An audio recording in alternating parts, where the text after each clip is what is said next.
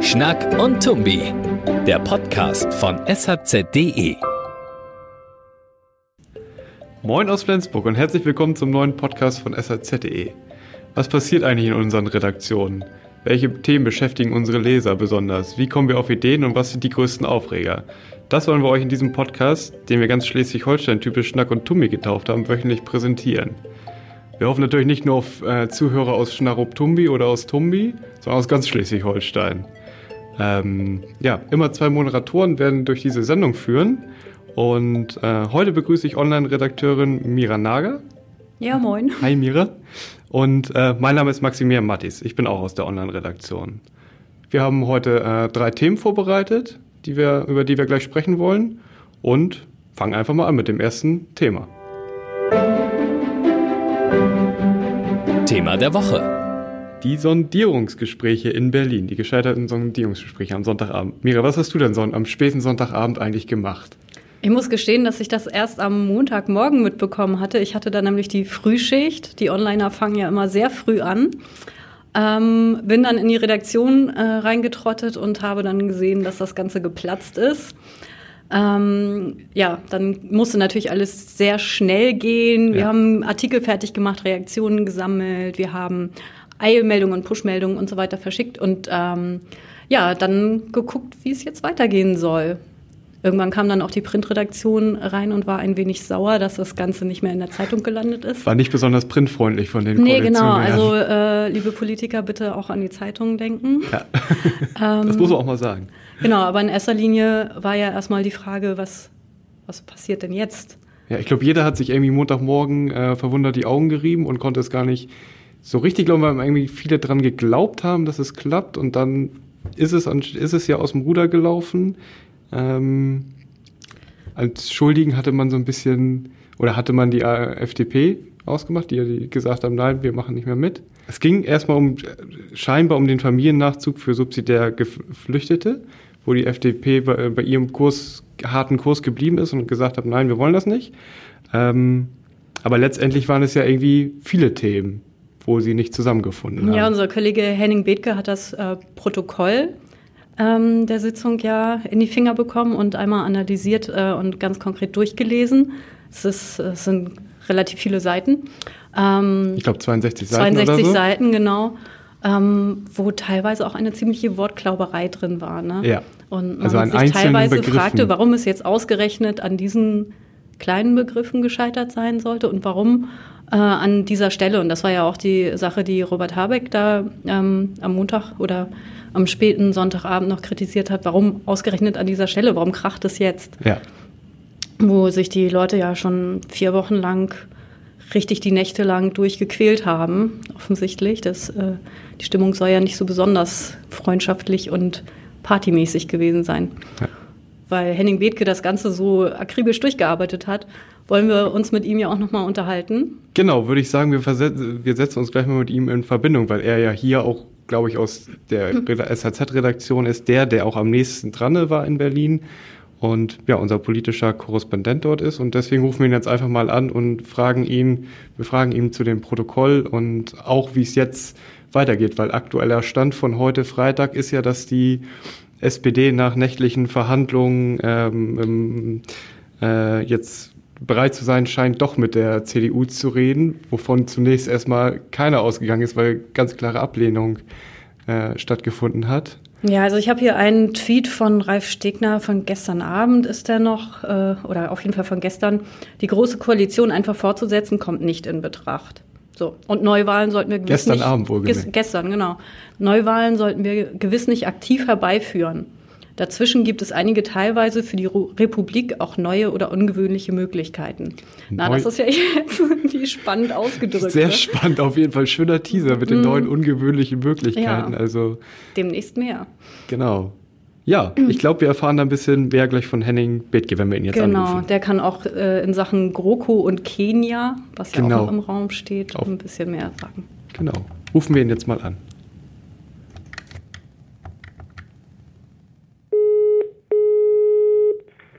Henning Bethke? Ja, guten Tag, Herr Bildke. Hier ist Max Mattis und Mira Nagar. Hallo, guten Tag. Guten Tag.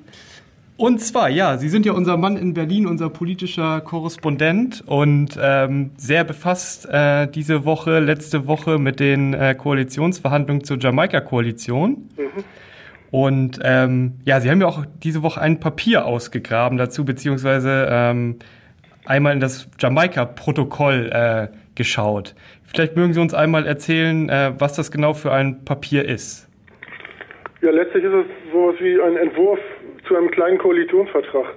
In diesem Papier haben die beteiligten vier Parteien, CDU, CSU, FDP und Grüne, aufgeschrieben, ähm, welche Ziele sie haben und welche Politik sie machen wollen zu 15 verschiedenen äh, großen Bereichen. Ähm, mhm.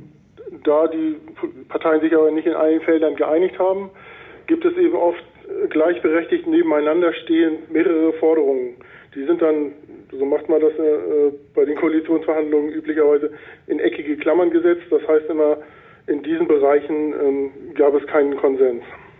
Mhm ist das dieses Papier, es, gab, es kursierte ja auch ein, also es wurde ja auch ähm, niedergeschrieben von den Parteien äh, selbst ein auf einem Papier, was überall ähm, äh, was öffentlich einsehbar war. Ist es dieses Papier oder ist es noch ein anderes? Nein, das, ein öffentlich kursierendes Papier vom 15. November.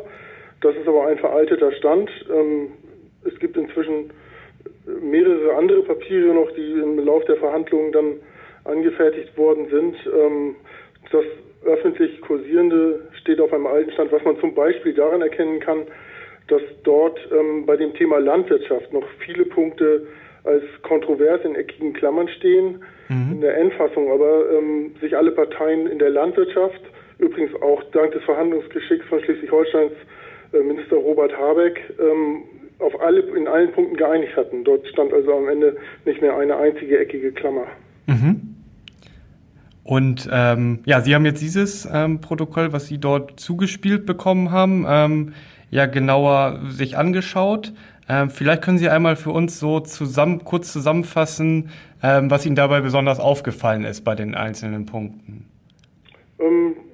Ja, also es ist jetzt auch nichts, was ähm, nicht durch die Äußerungen nach dem Scheitern der Verhandlungen auch ähm, nicht unbekannt geblieben ist. Also klar ist, an, an was es gescheitert ist, sind neben den offenbar ja menschlichen Problemen, die es auch zwischen den Beteiligten am Ende gab, große Punkte wie die, die Flüchtlingspolitik eben der Soli, äh, von dem die FDP eben gewollt hat, dass er noch im Lauf ähm, dieser Legislaturperiode ganz abgebaut wird. Mhm. Das ähm, wollten die Grünen nicht und die CDU hat sich da letztlich dann auch auf die Seite der Grünen geschlagen. Es ist ähm, die Europapolitik, die auch ein Problem war. Auch die Bildungspolitik interessanterweise. Hier waren Grüne und FDP sich eigentlich sogar einig, ähm, dass sie bei der Bildungspolitik mehr Einfluss vom Bund wollten. Mhm. Aber hier wollte die Union nicht mitspielen. Ähm, das sind so die großen Felder. Ganz kurios ist, dass es eben teilweise wirklich an einzelnen Wörtern oder Buchstaben ja. hängt, ähm, bei denen die Parteien sich unterscheiden. Ja. Ähm, Sie haben auch nochmal nachgezählt, wie viele Punkte das insgesamt äh, waren. Auf wie viel kamen Sie da nochmal? Also wenn man die eckigen Klammern einfach nur zählt, ähm, dann kommt man auf über 200. Aber es gibt zu vielen Themen eben auch mehrere strittige ähm, Punkte, sodass man letztlich auf ungefähr 130 ja. Ähm, Punkte kommt, die strittig geblieben sind. Mhm. Nun versucht man sich ja in Berlin irgendwie äh, andere Möglichkeiten äh, auszuloten. Der Bundes ist äh, jetzt ja eigentlich die Aufgabe des Bundespräsidenten. Jetzt hatte sich am Donnerstagabend die SPD äh, getroffen in Berlin zu langen Verhandlungen. Und neueste Entwicklung vom Freitag ist, ähm, dass nun in der SPD darüber abgestimmt werden soll, ob man in einem mit der CDU über eine große Koalition spricht. Ähm, wie ordnen Sie denn, wie ordnen Sie diesen neuen äh, Schritt ein? Was glauben Sie, was kommt da am Ende bei rum? Ich glaube tatsächlich, dass es auf diese große Koalition wieder hinauslaufen wird, dass die SPD am Wahlabend zunächst gesagt hat, das ist jetzt kein Votum für eine Fortsetzung, wir gehen in die Opposition, das war noch verständlich, aber mit der neuen Lage, die jetzt existiert, durch das Scheitern der Jamaika-Gespräche, ähm, bleibt der SPD glaube ich, lässt sich nichts anderes übrig, als wieder in eine große Koalition zu gehen. Es gibt ja auch in der SPD, in der Fraktion zum Beispiel bei den Ministern, die jetzt ja noch geschäftsführend im Amt sind, auch durchaus viele Befürworter. Ähm, insofern glaube ich, dass es letztlich auf eine große Koalition hinauslaufen wird. Mhm. Glauben Sie auch, dass ähm, die Position von Martin Schulz jetzt mit dem mit dieser neuen Entwicklung also steht und fällt, ähm, dass das auch davon abhängig ist? Das muss man abwarten. Es war sicher nicht so geschickt von Martin Schulz, sich am Montag nach dem Scheitern der Jamaika-Gespräche und noch bevor der Bundespräsident sich geäußert hat, nochmals darauf festzulegen, dass man keine große Koalition wolle. Ähm, das war sicher nicht so klug, ja. aber ähm, dass er jetzt die Mitglieder in die Entscheidung einbindet, das könnte wieder ein guter Schachzug von ihm sein. Ähm, das ist schwer vorherzusagen, mhm. Ähm, wie sich das jetzt auf Martin Schulz äh, Schicksal auswirkt. Mhm. Ja, wir werden es weiter beobachten und Sie von allen Dingen von uns weiter aus äh, Berlin ganz nah dran. Vielen Dank für Ihre Einschätzung. Ja, sehr gern. Jo. Danke auch. Jo, wiederhören. Tschüss. So, und, und nun, was passiert jetzt mit Schleswig-Holstein? Also wir haben ja auch eine Jamaika-Koalition. Ähm, und Robert Habeck hat ja in, in einer Pressekonferenz am Montag gesagt, die Wellen aus Berlin bleiben an den äh, Deichen von Schleswig-Holstein hängen. Wie sicher ist die Jamaika-Koalition hier? Also ich glaube ähm, sehr sicher, wenn man, ähm, es war ja nicht nur Robert Habeck, der am Montag was gesagt hatte, sondern auch äh, Daniel Günther und Heiner Garg sofort.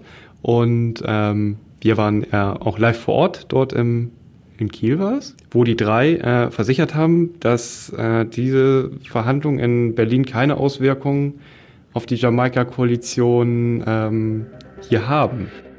Äh, wir wollen Ihnen heute zum Ausdruck bringen, auch an, äh, eine, an einem Tag, äh, der sicherlich schon auch in Deutschland ein besonderer Tag bleiben wird, deutlich zu machen, dass dieses Bündnis in Schleswig-Holstein auf einem anderen Fundament sich gründet als das, was in Berlin gestern leider gescheitert ist. Die Koalition steht, wir haben ein gedeihliches Verhältnis miteinander, das sich inzwischen auf Vertrauen, auf einen Handschlag gründet, der belastbar ist.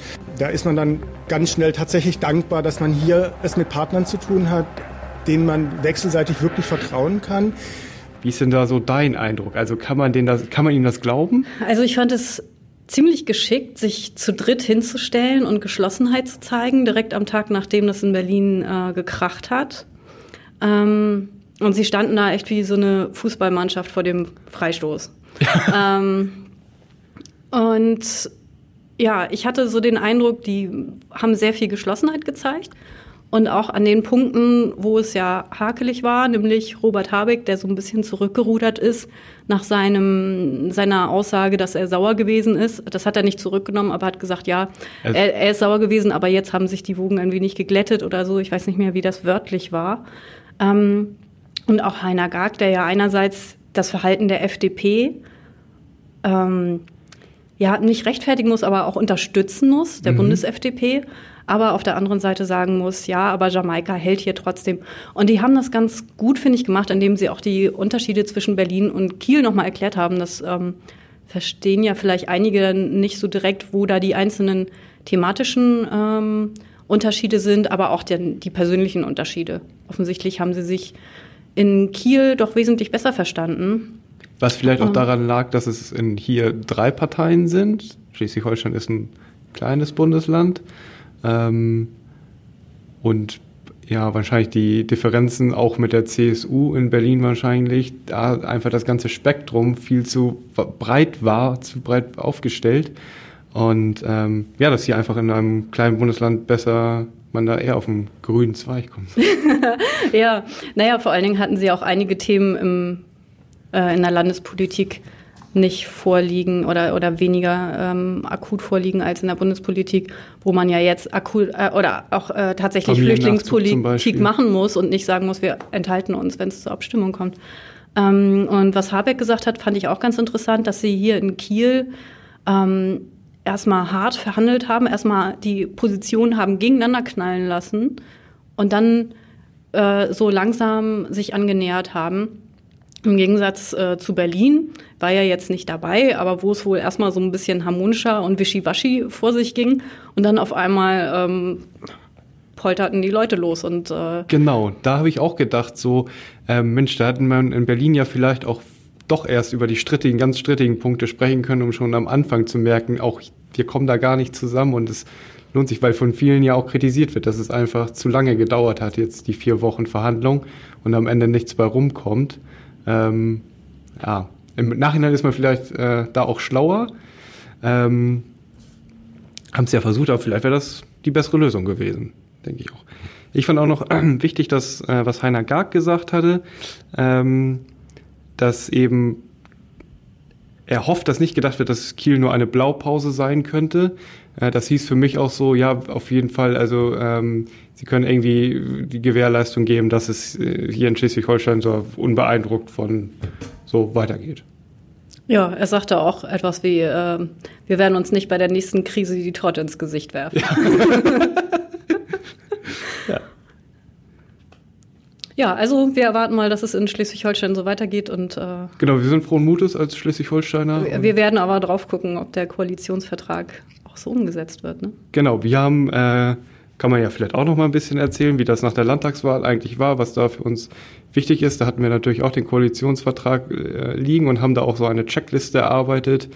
Und ähm, da kann man immer, können wir immer sehr schön abhaken von den Themen, die versprochen wurden, dass sie umgesetzt werden, ob sie dann auch tatsächlich umgesetzt werden und äh, dann mal sehen, was in drei Jahren ist, ne? Ja, ich denke, wir werden da vorher schon mal drauf gucken. ja, ja genau.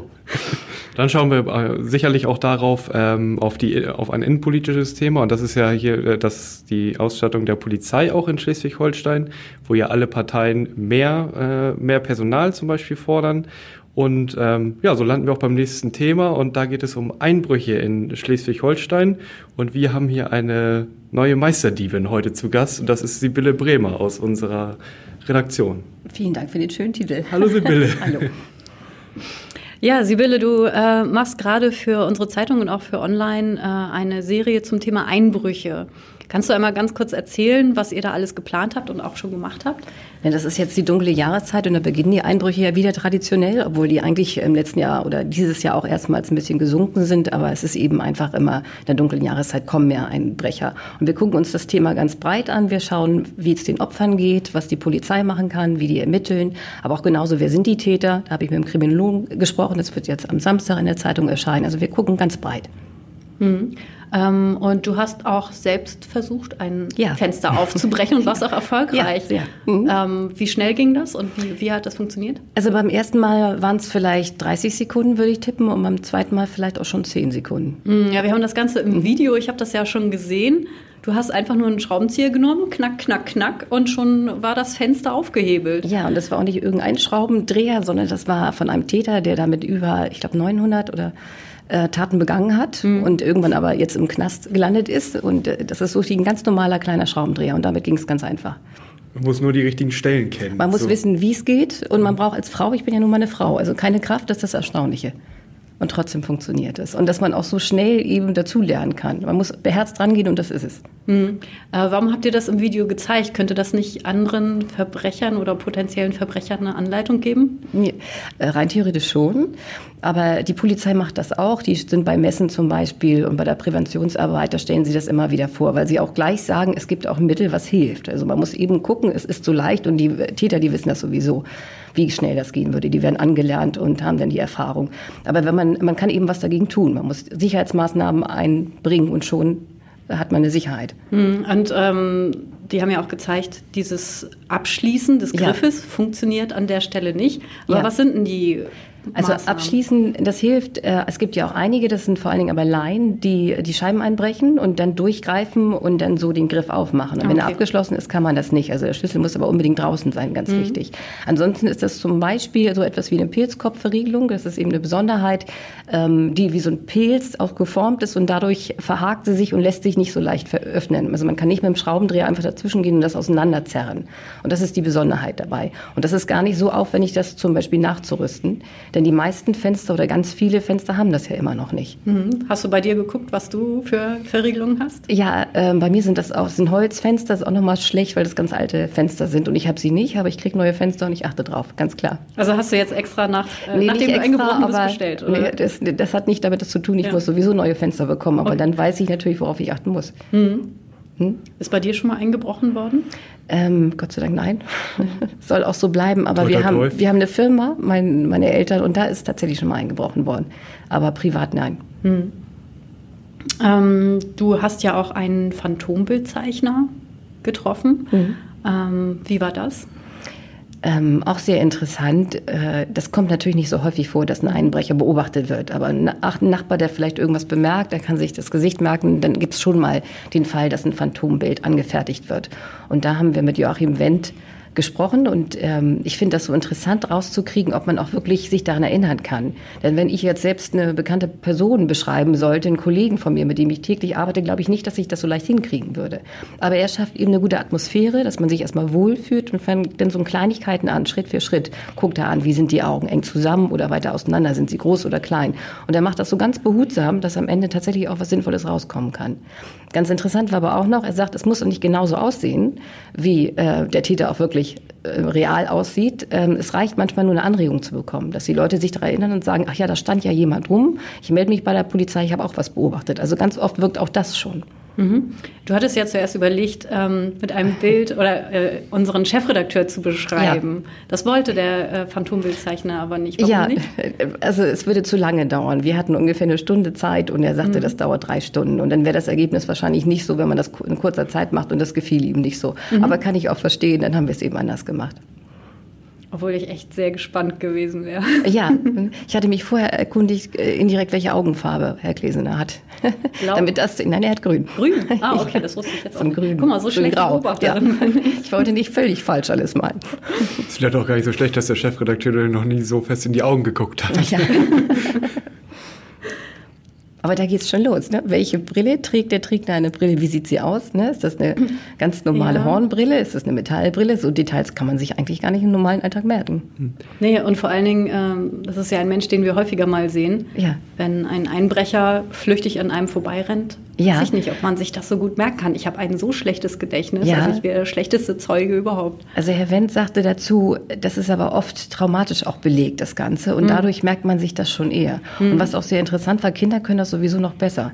Also bei den äh, älteren Leuten, wir haben schon so viele Menschen gesehen und gehen so nach dem Raster vor. Mhm. Das war so ein, so ein alter Mann und äh, schon haben wir es so grob im Kopf. Aber Kinder achten auf Details. Zum Beispiel gefällt denen ähm, irgendwas an der Frisur und das merken die sich. Oder die entdecken irgendwas äh, beim Hund und finden das besonders. Und deshalb sind die wohl besonders gut, um so eine Zeichnung anfertigen zu lassen. Mhm.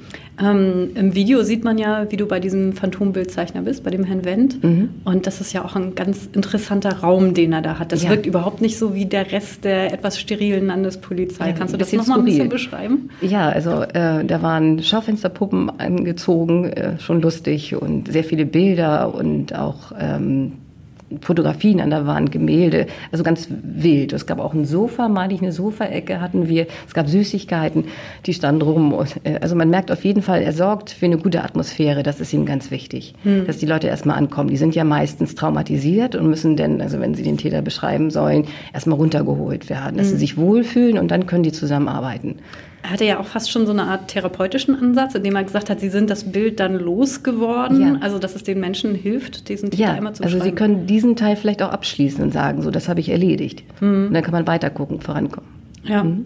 Ähm, nun ist es ja so, dass, äh, wenn wir über Einbrüche berichten, stehen die Polizeimeldungen und der Täter im Vordergrund. Was macht ihr ähm, in Richtung Opfer, Einbruchsopfer? Habt ihr da auch etwas geplant? Ja, also ich habe mich über den Weißen Ring schon informiert und habe auch Opfer bekommen. Das sind jetzt drei Frauen, mit denen ich gesprochen habe. Zufällig sind das Frauen, liegt aber vielleicht auch daran, dass Frauen nicht so leicht äh, mit sowas umgehen können. Und das sind ganz unterschiedliche Fälle. Bei der einen Dame war das so, die war tatsächlich nachts zu Hause und dann ist jemand eingebrochen und stand neben dem Nachttisch Das fand ich ganz furchtbar. Aber häufiger ist es ja so, dass die Leute nicht zu Hause sind. Mhm. Und trotzdem bewegt das aber. Und damit ja. habe ich mit den Opfern gesprochen, dass sie sagen, irgendwas ist im Zuhause zerstört. Ja. Das Privatleben ist zerstört. Denn die anderen beiden waren beide nicht dort und leiden trotzdem aber ganz lange noch drunter. Ja, ja also ich kenne das äh, aus einem weiteren Bekanntenkreis. Da waren nur Einbruchsspuren an der mhm. Terrassentür zu sehen und das hat die Person wirklich fertig gemacht. Ja. Also ähm, gerade diese Opferperspektive sollten wir vielleicht auch bisschen mehr immer in den Vordergrund ja, stellen. Ja, also alleine schon, dass sie sagen, das Haus ist beschmutzt, so kam denen das vor. Und das mhm. ist auch ganz typisch, dass sie dann erstmal alles sauber machen, weil überall ja rumgewühlt wurde. In mhm. Privatsachen ist ja oft auch der Schrank, ne, wo die Unterwäsche auch liegt, um danach Schmuck zu suchen. Und das fand ich sehr interessant. Mhm. Kommt es häufig vor, dass die ähm, Einbruchsopfer dann auch umziehen? Also, ja, das ist der Ex Extremfall. Also äh, kann schon mal passieren, aber das ist nicht ganz so häufig. Also wenn Sie sich eben rechtzeitig Hilfe holen, zum Beispiel beim Weißen Ring, ich glaube, dann muss das nicht sein. Aber das ist natürlich ganz unterschiedlich. Das sagt auch jeder. Es gibt eher ängstliche Typen und es gibt nicht ganz so ängstliche Typen. Erstaunlicherweise bei meinem Beispiel war das so, die Dame, äh, die den Täter direkt am Nachttischschrank hatte, die hat sogar zugepackt und wollte die nicht loslassen. Also Oha. die ist auch nicht ängstlich und die mhm. konnte damit relativ gut klarkommen. Mhm. Gut, dann erstmal vielen Dank. Ähm, wie viele Teile sind noch geplant? Für eure Serie? Wir haben insgesamt sechs Teile und am Mittwoch war schon eine erschienen, also kommen ja. noch fünf. Okay, dann mhm. können wir gespannt sein. Und der nächste Teil ähm, auch schon heute morgen. Abend, morgen mhm. auf saz.de das Video von deinem Phantomzeichner. Ja. Genau, vielen mhm. Dank. Das bringt die kommende Woche. Schreiten wir zu, äh, voran zum Wochenausblick. Da äh, ja, geht es nächste Woche eigentlich mit vielen Weihnachtsmärkten hier im Land los. Mira, wirst du denn auch auf, äh, wirst du auch einen Weihnachtsmarkt besuchen? Also den Flensburger werde ich ja wahrscheinlich auf jeden Fall besuchen. Äh, ansonsten mal schauen, ob ich es wieder nach Wanderup schaffe. Aha. Warst du da schon mal im Weihnachtsdorf Wanderup? Da war ich leider noch nicht, aber ich hatte schon davon gelesen und glaube, das ist äh, sehr schön. Also ich komme ja originär nicht hier aus der Region, muss ich vielleicht dazu sagen. Nicht, dass ich jetzt hier irgendwie verurteilt werde, dass ich noch nicht auf dem Wanderuper Weihnachtsmarkt war. Mhm. Ähm, aber vielleicht gehen wir auch zusammen hin. Ja, können wir machen. Also ich war letztes Jahr tatsächlich das erste Mal dort. Ähm, und war wirklich erstaunt, wie riesig das dort ist. Wir haben, wer weiß wie weit, äh, auf irgendeinem Feld geparkt, mitten in der Dunkelheit und Aha. sind dann mit dem Shuttlebus reingefahren und das ganze Dorf ist wirklich voll mit ja Weihnachtszeug. Schön. Ähm, und das ist schon tatsächlich ganz witzig. Den Flensburger mag ich gerne und äh, letztes Jahr war ich auch in Santa Pauli. Mhm. Ähm, mal gucken, ob ich das dieses Jahr auch wieder schaffe. Die Wochenenden sind ja immer so knapp. Klar, man hat immer sehr wenig Zeit in der Vorweihnachtszeit. Mhm. Das Was ist leider so.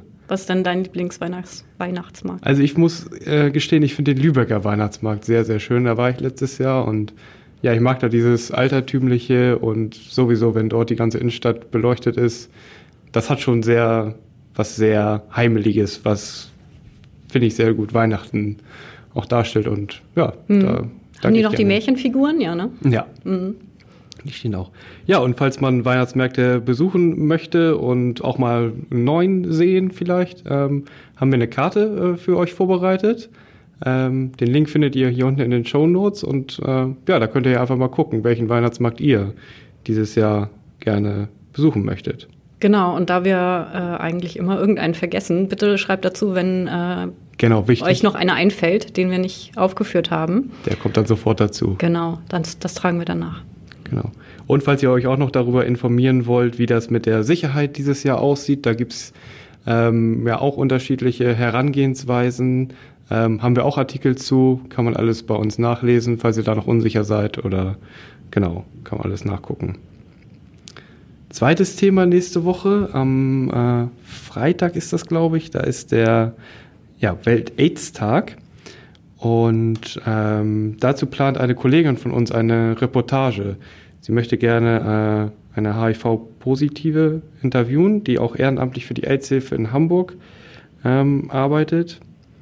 Ja, und da sind wir eigentlich schon also gespannt, äh, wie sie mit so einer Krankheit umgeht und lebt und ähm, ja, gespannt auf die Reportage.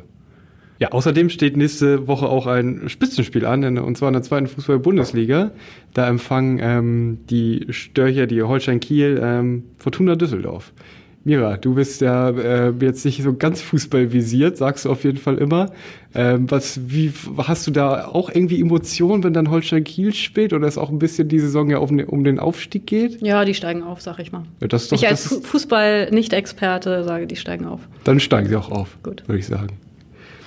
Genau, und ähm, ja, was nächste Woche auch noch ansteht oder ist, ist am 3. Dezember, da feiert die SMS Geburtstag. Sie wird 25 Jahre alt.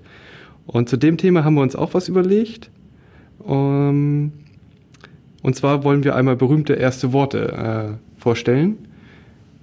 Genau, was war denn das, ähm, weißt du, welches, äh, in, was in der ersten SMS stand?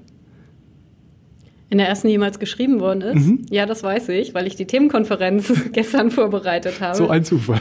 ja, Merry Christmas. Am 3. Dezember. Am 3. Dezember, genau. Warum das so war, werden wir, glaube ich, auch ähm, noch erklären. Warum man am 3. Dezember Happy Christmas verbreitet. Ja, Und kann man nicht früh genug sagen, ne? Kann also, man eigentlich nicht früh genug sagen. Spekulatius ist ja auch schon seit August im, in den Regalen. Genau. Ja, und wir gucken dann auch mal, was stand eigentlich in der ersten E-Mail oder in der ersten Twitter-Nachricht. Da bereiten wir was für euch vor.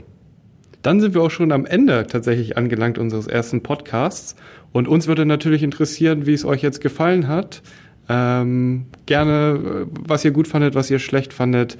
Ähm, schreibt uns das gerne in die Kommentare hier ähm, unter dem Podcast ähm, oder auch über unsere diversen Social Media äh, Seiten. Ähm, genau, oder auch per E-Mail, alles, was ihr möchtet. Und von allen Dingen dürft ihr nicht vergessen, hier auf den Abonnier-Button zu klicken. Wir freuen uns über euch als Abonnenten. Ja, Mira, vielen Dank für das äh, Gespräch und ähm, ja, dann sehen sag, wir uns nächste Woche wieder hier. Ich sage auch danke, danke auch fürs Zuhören, für alle, die bis jetzt durchgehalten haben. Genau, das. Und ja. tschüss. Vielen Dank. Tschüss.